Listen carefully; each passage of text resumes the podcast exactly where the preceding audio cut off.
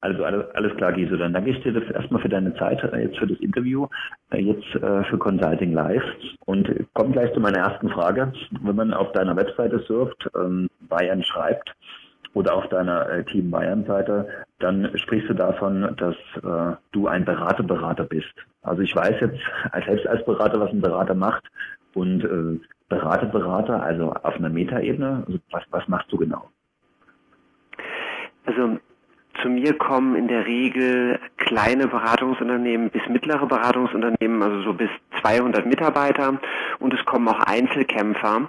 Ähm, und die sind, wenn sie zu uns hier ins Team kommen, zu den Beraterberatern, in der Regel schon relativ erfolgreich und suchen aber für sich tatsächlich sowas wie den nächsten Sprung. Ähm, mhm. Das kann sowas sein wie, wir wollen stärker wachsen, äh, ich möchte vielleicht als Einzelkämpfer auch in eine andere Honorarliga. Ähm, das kann so etwas sein wie, wir wünschen uns mehr Flow in unserer Arbeit als Beratungsunternehmer. Wir sind mal angetreten, aber irgendwie haben sich die Projekte, die Kunden, all das nicht sozusagen in die Richtung entwickelt, die uns wirklich Freude macht. Ähm, mhm. und so ein drittes großes Thema ist mehr Augenhöhe zu erreichen. Also ganz häufig habe ich Beratungsunternehmen, die sagen, dieser ewige Kampf mit Einkaufsabteilungen, mit sinkenden Honoraren, mhm. ähm, da, mhm. da wollen wir was verändern. So mhm. und ähm, mit denen arbeite ich eben sehr intensiv.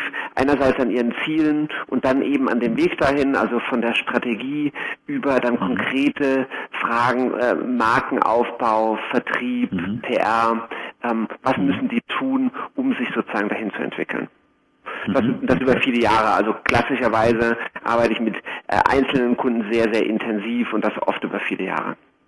Mhm. Und Berater sind dann wirklich auch Trainer, Coaches, ähm, Auditoren, ähm, weil der Beraterbegriff ist ja von sich aus schon ja recht vielfältig. Also das wäre dann auch, also ich bin nicht nur klassischer Consultant, wenn ich zu dir komme, sondern kann auch ähm, äh, Coach sein oder kann auch Trainerberater sein. Also das sind, oder hast du da nochmal eine Fokussierung auf Nein, also Berater ist hier weniger im, im, technischen Sinne gemeint, der ja definiert ist, sondern tatsächlich als Überbegriff für diese Gruppen mhm. von Personen. Das können Berater sein, das können Interim Manager sein, Trainer, Coaches, ja. ähm, mhm. genau wie du sagst, wobei man schon sagen muss, dass ähm, sich diese Schwerpunkte über die Jahre verändern. Berater hatte ich immer sehr viele ähm, in meiner mhm. Beratung, Interim Manager auch und Trainer, Coaches, Redner, das wechselt so ein bisschen ähm, über mhm. die Jahre. Aber grundsätzlich ist das erstmal für alle beratenden Berufe genommen. Du hattest angesprochen, dass äh, gerade so Einkaufsabteilungen, Augenhöhe, das würde mich interessieren, weil ich es ja auch selbst jetzt schon seit zehn Jahren mitbekomme, was da so in den mittleren und großen Unternehmen läuft.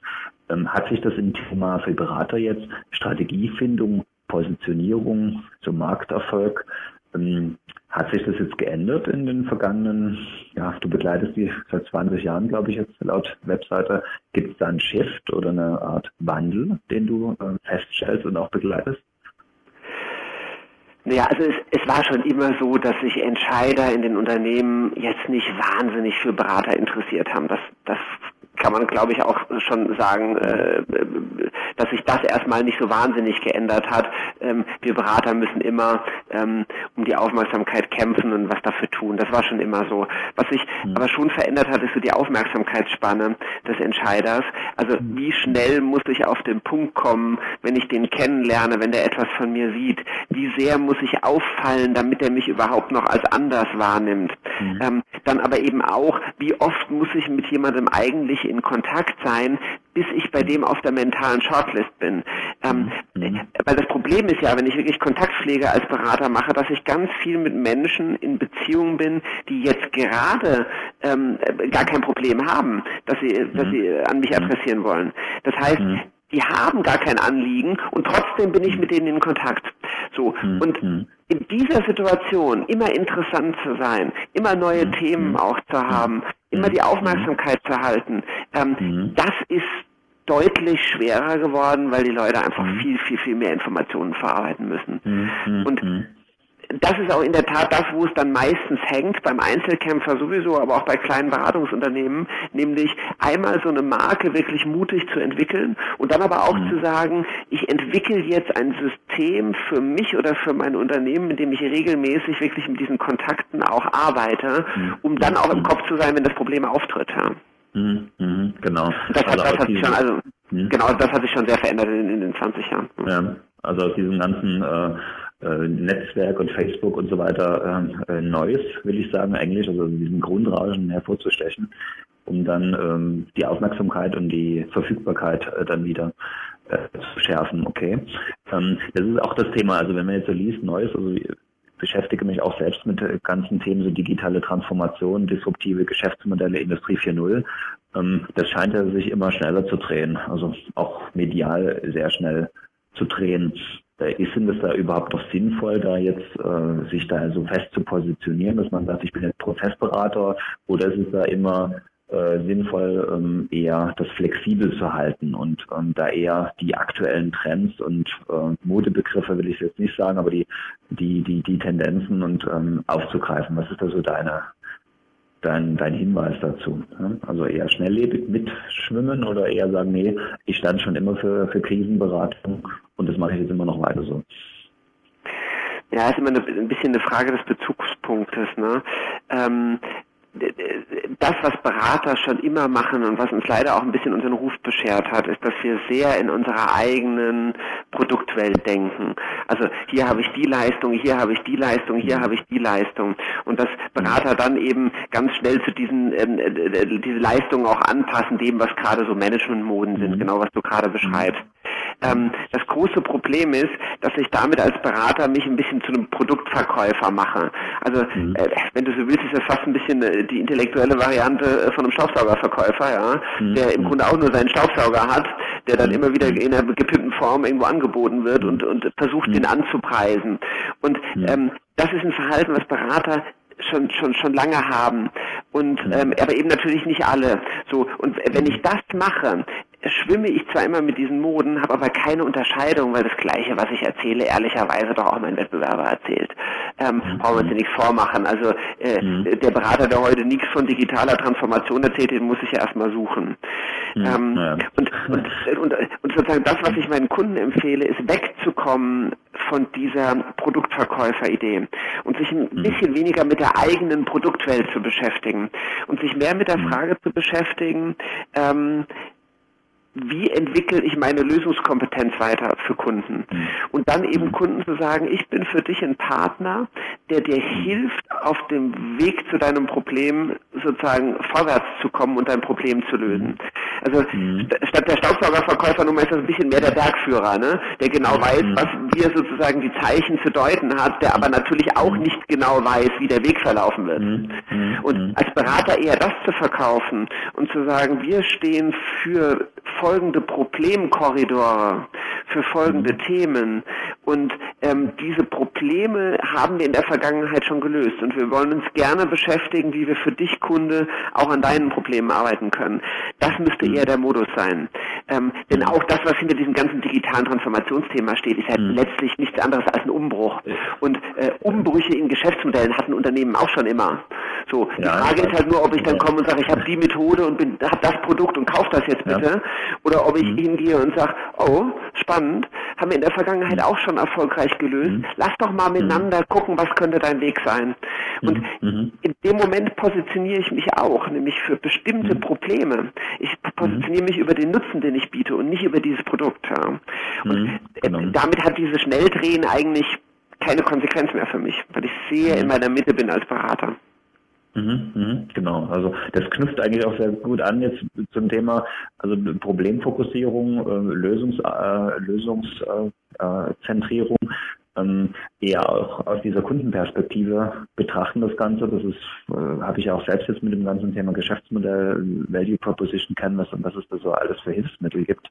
Ähm, das bringt mich jetzt zum nächsten Thema, das ist dieses äh, gefunden. Ja? Also statt jetzt da rauszugehen und zu sagen, ich habe das beste Auto, ich habe das beste Haus und vielleicht noch die, äh, das beste Schiff, ähm, eher diesen Soak-Marketing, wie du es, glaube ich, nennst, ähm, äh, voranzutreiben.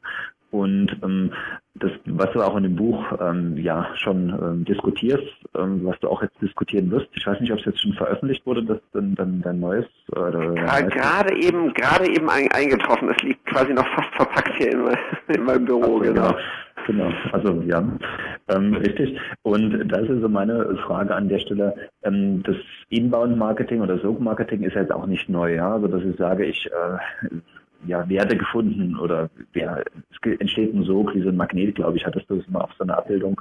Ähm, mhm. Was ist das Prinzip dahinter? Und ähm, dann frage ich mich als Berater, das ist doch das Kontaktnetzwerk, was zählt und nicht jetzt irgendwelche ähm, ja, Sog-Initiativen, die ich da starte. Was ist da so deine, ähm, deine Erfahrung oder deine, ähm, ja, deine, deine, deine An, äh, dein Anliegen dahinter, ja, sowas zu etablieren?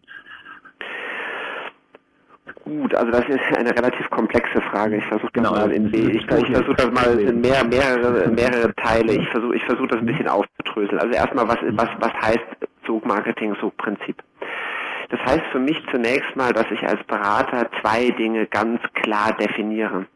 Und zwar, was ist der Nutzen für den Kunden in einem Satz meines Beratungsunternehmens oder von mir als Einzelkämpfer? Was nutze ich den Leuten? Und zwar deutlich mehr, als das vielleicht andere tun würden. Und die mhm. zweite Frage ist, welcher Wind weht eigentlich, wenn man mit mir arbeitet? Also wenn man so will, welche Emotion steckt eigentlich äh, hinter meiner Arbeit? Was ist mein Kernwert? Was ist mein Antrieb? Mhm.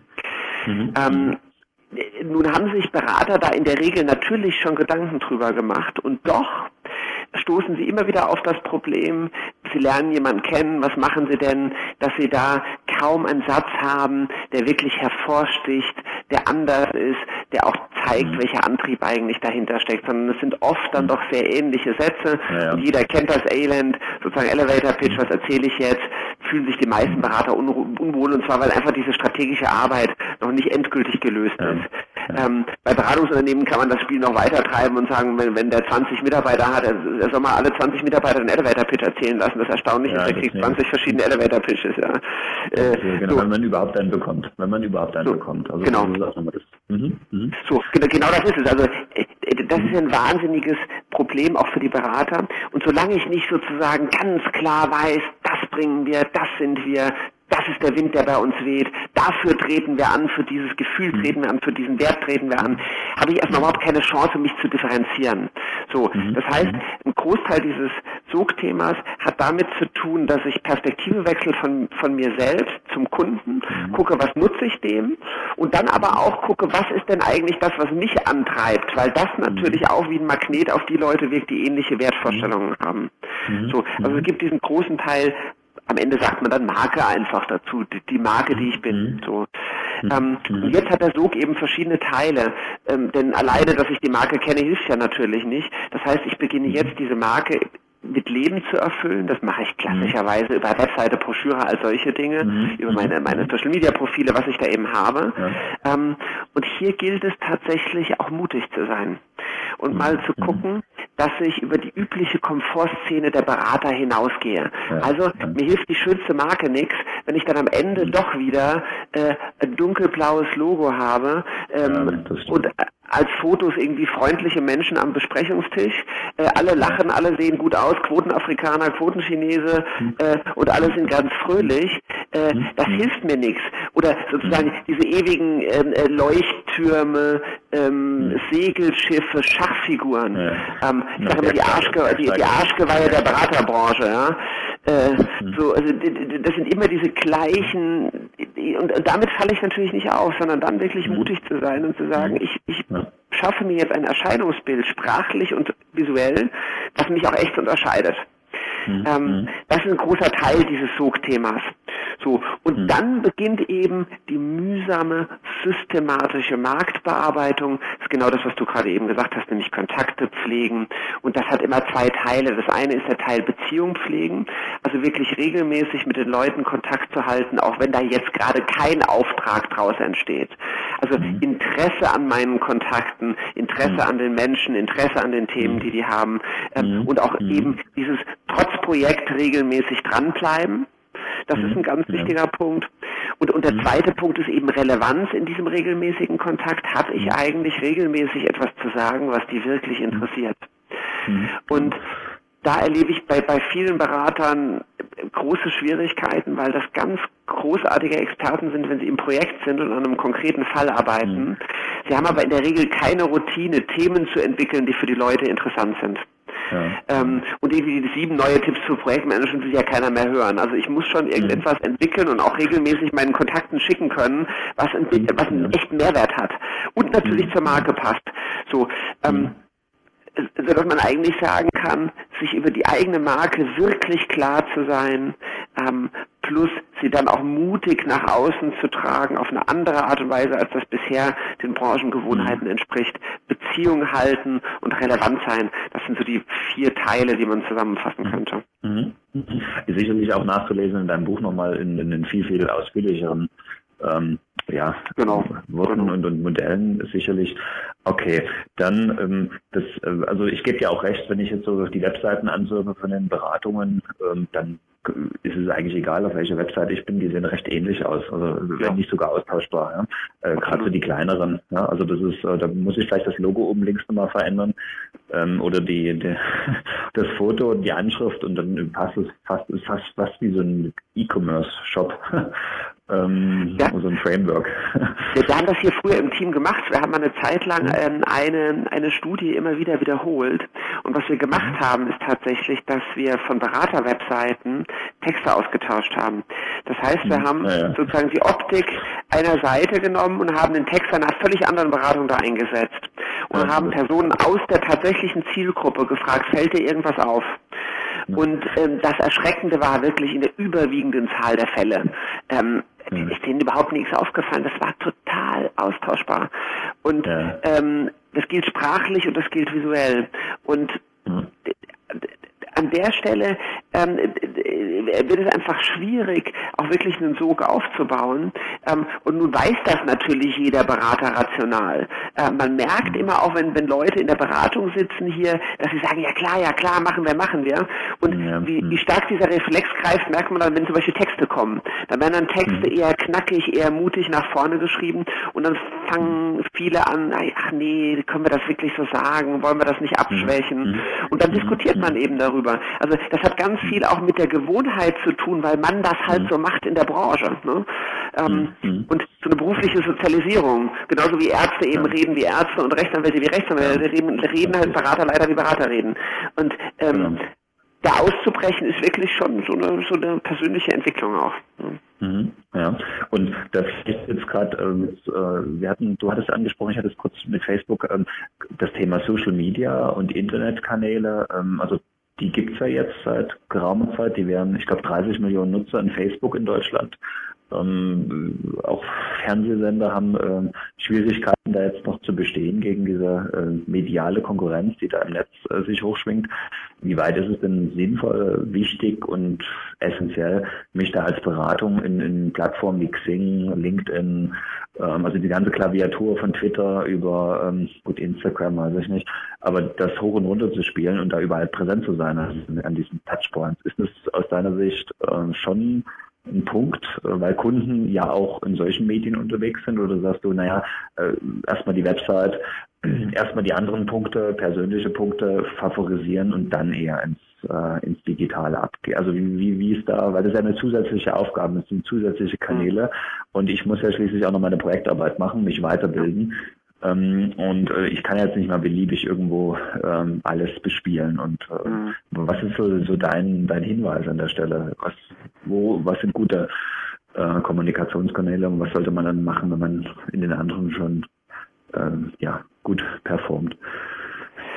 Also diese ganze Social Media Diskussion, wobei ich Xing und LinkedIn nicht dazu mhm. zählen würde, das sind ja eher mhm. Business Netzwerke, also das, mhm. das macht man mhm. natürlich. Aber wenn wir über Facebook, Twitter, ähm, selbst Instagram und solche Dinge sprechen, mhm. ähm, das wird sehr dogmatisch immer diskutiert. Es gibt natürlich eine mhm. große Welle von, von Online-Marketing-Beratern, die einfach gutes Geld damit verdienen, dass sie einem sagen, das ist mhm, ganz, ganz wichtig.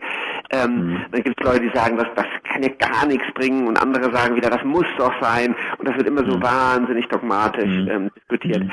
Aber was ich einfach empfehle ist, sich zunächst mal klar zu machen, wer ist meine Zielgruppe. Und dazu gucken, ich habe einen Kundenmarkt, ich habe aber auch einen Mitarbeitermarkt, ich habe auch einen Markt vielleicht von relevanten Journalisten oder von Multiplikatoren. Also diese Teilmärkte sich überhaupt mal anzugucken. Mhm.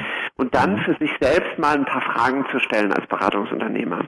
Nämlich, habe ich die Zeit, mich mit diesen Dingen zu beschäftigen? Denn mhm. ähm, Social Media heißt ja nicht einfach nur das, was ich früher so mal äh, auf meiner Webseite rausposaunt habe, jetzt mal rauszuposaunen, sondern Social Media hat was mit Zuhören, mit Dialog, Beziehungspflege ja. zu tun. Also habe ich persönlich als Beratungsunternehmer nicht der Praktikant, weil der ist ja jung und der kann das ja machen, sondern habe ich als Beratungsunternehmer Zeit, mich mit damit zu beschäftigen. Und da reden wir mal eher über einen halben Tag pro Woche als über über eine halbe Stunde ja. pro Woche. Ne? So kriegst du das ja mit, wenn, wenn du diese Sachen machst. Also, ja. Ja. So, also habe ich tatsächlich. Du, ja. musst du kuratieren, musst du antworten, musst du auf Kommentare eingehen. Also musst du, das genau. klingt so, so blöd, aber es ist halt ein Kommunikationskanal und der geht ja bekanntlich in beide Richtungen. Ne? So ist das. das. ist keine, Anze keine Anzeigetafel, wo ich nur sage, hier äh, neue Pressemitteilung und Schluss aus, wobei ich die Pressemitteilung ja auch ein interessantes Mittel finde. Ähm, äh, und das muss natürlich äh, begleitet werden und und und äh, ja ja. Und, und genau wie du sagst, also diese, dieses, das alte Schema von ich teile euch mal mit funktioniert da nicht. Also ich brauche die, ich brauche die mhm. Zeit dafür.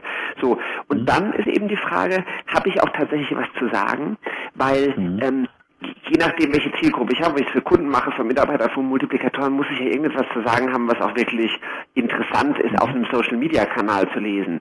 Und Facebook wird ja jetzt nicht gerade sozusagen ähm, hochkonzentriert ähm, ja, am Schreibtisch sitzend konsumiert, sondern das sind Dinge, die man auch nebenbei konsumiert. Und ja. ha, habe ich da wirklich was zu sagen, was interessant ist, was interessant inszenierbar ist? Also habe ich mhm. Zeit, habe ich was zu sagen und dann natürlich auch mhm. habe ich Lust darauf. Ähm, mhm. Weil ganz ehrlich, als kleines Beratungsunternehmen, Einzelkämpfer sowieso, suche ich mir schon, ich muss schon einen Mix aus Marketingkanälen haben, mhm. aber ich, ich, ich, suche mir schon die Kanäle, die mir auch Freude machen, weil ansonsten ist die Wahrscheinlichkeit, dass ich das durchziehe, einfach ja. wahnsinnig ja. gering. Und dann passiert es genau, dass eben mal da, mal da, mal da was gemacht wird, was ja. sehr häufig ist. So und wenn ich mir diese Fragen gestellt habe, habe ich Zeit, habe ich was zu sagen, habe ich Lust drauf, ähm, beantwortet mhm. sich die Social Media Frage oft. Ähm, davor habe ich mich natürlich gefragt, ist meine Zielgruppe überhaupt dort präsent? Das ist klar. Ne? Mhm. Also wenn ich jetzt mhm. mit äh, mittelständischen Industriegeschäftsführern zu tun habe, ist die Frage schon berechtigt, ob ich den auf Facebook treffe. Mhm. Ähm, aber ich muss sie für mich eben beantworten. Ich muss es ausprobieren, mhm. ich muss es mir anschauen. Ähm, mhm. Wenn ich aber sage, ich bin ein Beratungsunternehmen und ich mache das zum Beispiel für meinen Mitarbeitermarkt, ich suche händeringend mhm, äh, Consultants. Nachwuchs. Consultants. So, ja, Nachwuchs und auch, auch, auch normale Consultants, ja, dann kann das schon Sinn machen, die Frage so. Also nicht so dogmatisch, sondern eher mal prüfen, gucken, beschäftigen. So. Genau, messen, messen, also das ist ja auch gerade bei den Online-Medien äh, sehr, sehr gut, dass man dann halt äh, relativ gutes Feedback dann ableiten kann. Also wir hatten vorhin so über Zugriffszahlen gesprochen auf Webseiten, das sind ja alles Instrumente, wo man relativ schnell ähm, Erfahrungen sammeln kann. Hilft dieser Kommunikationskanal oder hört er keine Sau zu? Ne? Ähm, okay, ne, das ist ähm, auf jeden Fall in Hand und ähm, das beantwortet auch die, die Frage, dass du sagst, immer zielgruppenspezifisch vorgehen und, ähm, und nicht, äh, da gibt es kein äh, du immer Twitter als Berater oder du immer Webblog, sondern mhm. da je nachdem, was die, die Message ist, was die Positionierung ist, was die, äh, die Zielgruppe ist, die, die Beeinflusser, die du auch genannt hast, was ich erreichen möchte bei denen, ähm, Bekanntheit, Konvertierung und so weiter, das halt dann äh, bespielen den jeweiligen Kanal. Mhm. Ja, okay, genau. Nehme nehm, nehm ich mit. Und dann, also ich habe es auch mal in einem Blogartikel bei mir äh, Consulting Live diskutiert, in großen Bereichen wie jetzt eine McKinsey oder eine Boston Consulting, was die so voraus haben. Und da ist unter anderem neben weltweiter Verfügbarkeit und 24 Stunden Verfügbarkeit ähm, ist auch ein Thema, ein USB von den äh, Großen, das Thema Marke. Ja? Also wenn man jetzt McKinsey hört, ich habe es gestern wieder beim Kunden gehört, da ganz ehrfürchtig, ja, das sind unsere Vorstände sind alles Ex-McKinseys. Um, also da sage ich, okay, das sind auch bloß Menschen. Ähm, also ich will jetzt nicht sagen, aber ein, ein Punkt ist ja schon, dass die, die Großen von, den, von ihrer Marke leben, ne? von ihrem Nimbus, äh, der damit einhergeht. Ja. Wie siehst du das da für Mittelstandsberatungen? Also was, was kann man da lernen, um, äh, was das Thema Marke angeht, was ja doch sehr, sehr gut trägt und sehr mächtig ist, ne? auch in Verhandlungen über Tagessätze, in Gesprächen über Kompetenz- und mhm. Problemlösungsansätzen. Was ist da so dein, also das Thema Marke, was ist da so dein Hinweis an der Stelle? Mhm. Naja, also ich finde es immer ein bisschen schwierig, wenn ich als mittelständische Berater oder gar als Einzelkämpfer mhm. ähm, versuche von McKinsey zu lernen. Ähm, das ist ein bisschen so, wie wenn ich äh, Weltmarktführer für Dichtungsringe von Gullideckeln bin mhm. und mhm. äh, jetzt von Google lernen will. Ähm, mhm. das, ist doch unterschiedlich. Mhm. Okay. Also, sind, sind zwei unterschiedliche Branchen. Natürlich bei, bei, bei dem Gummidichtungsbauer an Google und bei, bei dem anderen ist, ist es sozusagen die gleiche Branche. Aber das ist schon sehr Äpfel mit Birnen verglichen, weil ähm, diese großen Beratungshäuser natürlich über Jahrzehnte mit großen Summen, großer Vertratung in Politik und Wirtschaft, mhm. äh, mhm. mit, einem, mit einem hohen Qualitätslevel übrigens auch. Also es ist ja ein Vorurteil, dass ja, ein Kind schlechter wäre als kleine Beratung. Das ist ja Unsinn. Mhm. Ähm, mhm. also die sind schon auch gut. Also, aber die sind, mhm. das ist einfach was, was völlig anderes. Ähm, mhm. davon lernen zu wollen, finde ich, finde ich müßig. Ähm, mhm. das, das Spannendere in Sachen Marke wäre tatsächlich, und das machen kleine Beratungshäuser auch sehr wenig nur, mal zu gucken, wer in welches kleine, welches mittelgroße Beratungshaus macht mhm. das denn eigentlich gut. Ähm, mhm. ich, ich sehe das immer wieder, wie, wie viele meiner Kunden zum Beispiel in so einer Liste sind ähm, Wirtschaftswoche Best of Consulting oder in diesem mhm. Brand 1 Ranking. Und ja. ähm, wie wenig doch trotzdem die Dinge, die die richtig machen, die wir zum Teil über Jahre aufgebaut haben, wie wenig das kopiert wird. Mhm. Und das ist mhm. ganz verblüffend. Ähm, und das hat was damit zu tun, dass man sich ganz wenig mit dem beschäftigt, was die Konkurrenz macht. Und da könnte man ganz viel lernen, weil mhm. auch die mittelgroßen Häuser alle sich sehr gut und sehr, sehr schön entwickeln und mhm. da könnte ich ganz viel profitieren. Ähm, mhm. Und stattdessen wird dann immer zu den Großen geschaut. Ähm, mhm. Macht wenig Sinn. Ja. Genauso wenig Sinn wie die Frage, wie, äh, genauso wenig Sinn die Frage macht, ja, was ist denn, wenn ich zusammen mit McKinsey um ein Projekt pitche? Ja, mhm. gut, dann mhm. pitche ich jetzt zusammen mit McKinsey um ein Projekt. Das ist ein Konkurrent wie mhm. der andere. Und jetzt gucke ich mal, was, was unterscheidet mich? Wo ist mein Nutzen höher? Was kann ich in die Waagschale werfen? Und ähm, da ist das dann auch egal, ob das McKinsey ist oder nicht. Also mhm. ja. du, nee, du also siehst schon so die Großen, auf die Großen gucken, finde ich keine so wichtige Kategorie. Mhm. Na klar. Die haben ja auch andere Beratungsfelder wieder. Also ich meine, wie gesagt, das Thema oder die Branche, wo ich unterwegs bin, wenn die jetzt keine Ahnung, Digitalisierung bin, äh, machen, unter anderem ja sehr groß oder Artificial Intelligence oder die großen äh, äh Schlagworte, die gerade äh, umgetrieben werden. Und ich mhm. bin jetzt halt Krisen, äh, Krisenunterstützer ähm, oder Nachfolger, also Unternehmensnachfolger, Berater, dann ist das natürlich auch wieder ein ganz anderes Thema, ja, wo, wo ich dann frage, okay, was kann ich hier vergleichen? Ja? Na klar, aber okay. Aber das ist interessant mit deinem Tipp. Ich kenne es ja auch vom Brand 1, dieses, ähm, dieses Ranking, ich glaube im Mai, wenn das mal rauskommt und, und das, das genau. Wirtschaftswoche, ähm, dass man da mal reinguckt und sagt, wer ist denn da auf Top und dann schon an, anhand jetzt Webpräsenz oder anhand anderer Kanäle ähm, die, die Präsenz oder Wachstumszahlen, wie die Unternehmen gewachsen sind und was die so, was so die Ansprache ist. Und ähm, genau. das ist übrigens auch ein Tipp, den wir jetzt gerade umsetzen bei uns, wo wir mal schauen, okay, äh, interessant, was, was ist deren Kommunikation, was ist deren Positionierung, deren Zielgruppe, deren Angebot ähm, auch an den Kunden, um dann zu schauen, wie kann ich das denn äh, für mich mal adaptieren. Und äh, ja, okay, nee, das ist vielen Dank. Ich habe jetzt noch ähm, zum genau, denke ich, für eine vorletzte Frage mit dem Thema Juniorberater, weil ich schreibe ja in meinem Blog Consulting Live sehr stark für die ähm, für die Jungberater, die also gerade äh, starten mit ihrem mit ihrem Job und ähm, ich glaube, diese, du warst auch irgendwann mal jung und hast mit der Beratung angefangen, beziehungsweise mit der Beratung. Ich immer noch, auch nicht doch. Ja. und, und das ist meine Frage, wenn wir jetzt, äh, nehmen wir mal an, der, der fängt jetzt an, ja, du bist jetzt ähm, und wird dir zuge zugewiesen.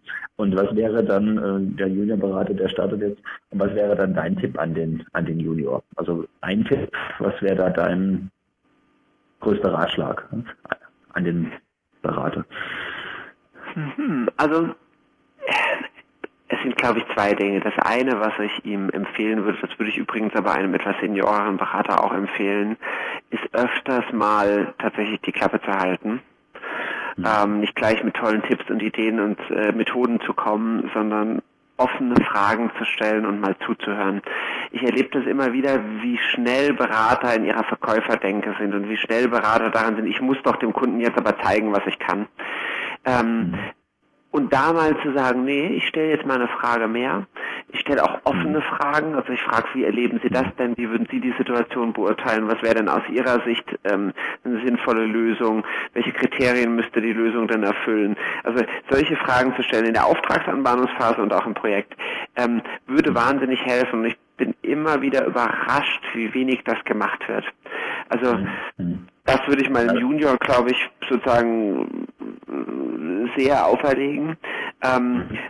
Und das, das andere, was ich ihm sehr empfehlen würde, ist tatsächlich kein Beratermethoden-Fachidiot zu werden, sondern mhm. sich mit anderen Dingen zu beschäftigen, sich mit Literatur zu beschäftigen, mit Politik, ja. mit Wirtschaft, mit Sport, mhm. also mit, mit Allgemeinbildung wirklich. Das ist ja auch der Tipp, den ich für, für dein Buch ja. gegeben hatte. Ähm, mhm. Weil es ist schon so, dass je höher die Entscheiderebene beim Kunden und gerade wenn ich Karriere machen will in der Beratung, mhm. desto mehr wird relativ schnell abgeklopft, kann der sich zu Themen äußern. Und ich komme zu mhm. meinem Kunden und da hängt ein Neo Rauch an der Wand. Ähm, mhm. Und der Kunde ist ganz, äh, äh, ganz stolz, weil er den gerade da aufgehängt hat, dann muss ich zumindest mal grob wissen, wer ist denn eigentlich Neo Rauch? So, mhm. ich muss jetzt sagen, muss jetzt kein Fan sein und ich muss mich nicht intensiv damit beschäftigen, aber so grob, mhm. so, und, und, und äh, wenn ich in Hamburg beim Kunden bin und ich krieg mit, der ist HSV-Fan, dann ist es schon gut, zumindest mal mitbekommen zu haben, dass der HSV äh, jetzt gar nicht so schlecht ist in der Saison wie sonst, äh, wie sich das dann noch entwickelt, werden wir mal sehen, aber also, so, so ein bisschen wenigstens ein Gefühl dafür zu haben und sich eben nicht nur dafür zu interessieren, äh, wie läuft jetzt Industrie 4.0, ja. Hm, genau, also weil auch, also ich merke es auch selbst bei mir, gerade wenn man sich mit anderen Themen beschäftigt, also das ist so die Macht der Rekombination. Also wenn man in andere Branchen und in andere äh, Gebiete reingeht und schaut, wie machen die es denn? Ne?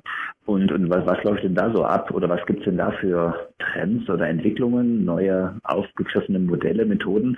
Und ich bin da sehr gerne der Freund, der das dann aufgreift und sagt, okay, ich übertrage das mal auf jetzt mein Themengebiet. Ja? Also vielleicht kann man da irgendwie was mitnehmen. Und wenn man nur in seinem Korridor bleibt mit, keine Ahnung, Prozessberatungen, äh, mit einer Business Modeling Notation oder IT-System, ähm, dann ist man natürlich sehr, sehr stark dann nur auf die Welt äh, ja, zentriert und, ähm, und ja, links und rechts, vielleicht gab es ja dann noch andere äh, Denker, die man, deren Ideen man dann adaptieren kann und, und aufgreifen kann für die eigene Domäne. Ja, also absolut. Das gilt für die Beratung, genau wie du sagst gerade. Es gilt aber auch eben einfach im Kontakt, in der Beziehungspflege mit dem Kunden. Und das sind so die zwei Ebenen. Ähm, ja. das, das in der Beratung dann ja sowieso, ne? Das ist klar. Also je offener ich natürlich bin, desto eher habe ich eine Chance auch innerhalb meines Fachgebiets eine Breite zu entwickeln und auch eine mhm. Einschätzung zu entwickeln, so. Ähm, aber eben auch im Smalltalk und das wird wahnsinnig unterschätzt und das wird sehr unterschätzt auch auf einer Ebene, selbst Projektleiter beim Kunden, ähm, äh, wenn ich da eine gute Beziehungspflege mache, wenn ich in der Lage bin, mich einzustellen, wenn ich in der Lage bin, zu Themen mitzureden, dadurch entstehen auch dann die Folgeaufträge. Ähm, ja. Das ist etwas, was übrigens Unternehmensberatungen wie McKinsey und Co., wo die schon eben hatten, ziemlich gut machen. Mhm. Also mhm. such mal einen Partner, der nicht wahnsinnig breit gebildet ist. Das, da wirst ja. du, da, da wirst du äh, bei Großen immer die Partner haben. Mhm. Ähm, ja. Bei Kleinen nicht immer, ne? Nee, das ist auch die Neugier, die man, also die mich auch selbst antreibt jetzt, äh, Giso, wo ich sage, das ist spannend und das kann man wieder aufgreifen. Ähm, und, und das muss, also aus meiner Sicht ist das schon eine Voraussetzung, dann diese Interesse und, und das dann aufzugreifen, beispielsweise bei dir den, den Neo auch, um zu schauen, okay, was hat der denn so gemacht, ja? Und wenn dann äh, es zum Punkt kommt, dass, es, dass man so ein Bild sieht, ist dann zumindest ein bisschen Bescheid zu wissen und ähm, genau. ja, okay, hm, in den Kontext zu setzen. Ich habe die letzte Frage äh, an dich, äh, Giso. Das ist äh, das Thema Zukunft. 2027 ist äh, in zehn Jahren. Wo siehst du da die Unternehmensberatung? Also was ist da so deine persönliche Sicht? Man liest ja da viel, auch in der Presse. Manager-Magazin titelt ja da regelmäßig ja. mit äh, Schlagzeilen. Und, ja, die haben natürlich auch ihre, ihre Ziele. Was ist da so deine Perspektive äh, Consulting 2027? Ja, ehrlich gesagt tue ich mir ein bisschen schwer mit solchen Prognosen. Das ähm, natürlich hat man immer ein Gefühl, wo entwickeln sich bestimmte Dinge hin, aber ehrlicherweise ähm, würde ich meine mein Gefühl für die nächsten zwei Jahre äußern wollen, aber nicht für die nächsten mhm. zehn Jahre. Mhm. Also diese, mhm. meine Mutter hat immer gesagt, was weiß ich, ob ich da noch lebe.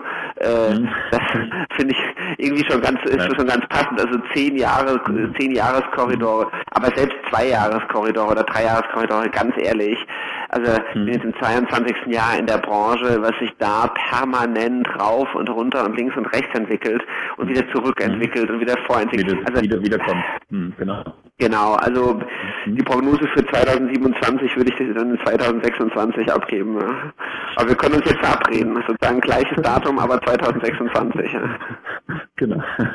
Also was wäre dann deine, deine, also was, was siehst du jetzt schon, also ab oder was, ist aus deiner Sicht da schon relativ gut gesetzt in den nächsten zwei, drei Jahren, also 2020 dann, wenn wir es etwas zurückdrehen?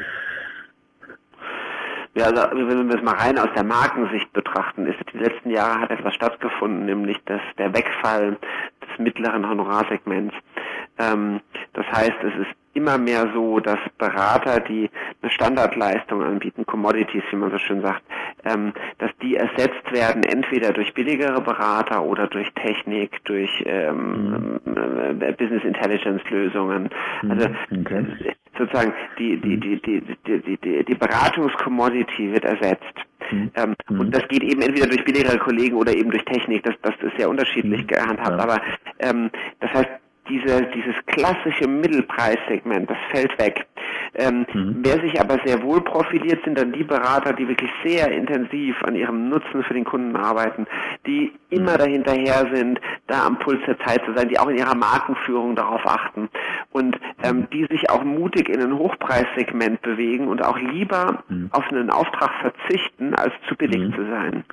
Also ja. es gibt, es gibt so eine Schere und ähm, die passt auch gut in dieses Digitalisierung der Beratung-Thema, weil klar, dieses Mittelsegment wird ganz viel, ähm, wird ganz viel digitalisiert und es mhm. bleibt aber ein großes Feld, ein großer Bedarf, auch eine große Sehnsucht der Kunden nach einer, nach echten Trusted Advisors, die in der Lage sind, ähm, mich als Entscheider partnerschaftlich zu unterstützen, mit mir sich auf den Weg zu machen, da zu sein, wenn Probleme auftauchen. Da gibt es einen hohen Bedarf ähm, und auch eine hohe Bereitschaft, Geld auszugeben. Und ich muss als Berater jetzt einfach halt entscheiden, äh, ne, ja. auf welche Seite ich mich schlage, mit all den Nachteilen und Schmerzen, ja. die natürlich auf dem Weg zum Trusted Advisor verbunden sind. Denn das ist ja mhm. auch ganz viel Arbeit in allererster Linie. Ne?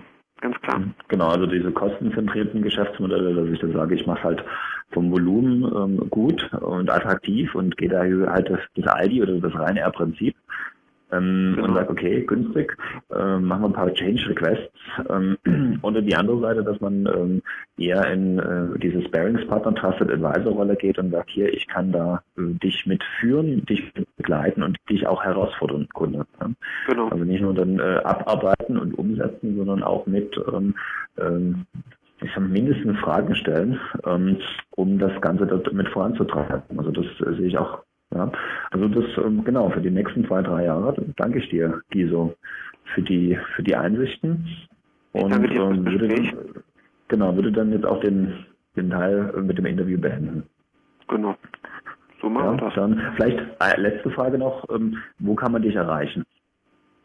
Also wo, äh, wo findet man dich, ein, ein Giso Weihand im Netz? Also ähm, das Einfachste, wenn man mal was lesen will, ist tatsächlich weyand-schreibt.com, also W-E-Y-A-N-D-schreibt.com. Mhm. Das ist mein Weblog. Da gibt es sehr viele Inhalte, die man einfach sich angucken kann. Da steht auch meine Telefonnummer, wenn man mich dann tatsächlich erreichen will und meine E-Mail-Adresse.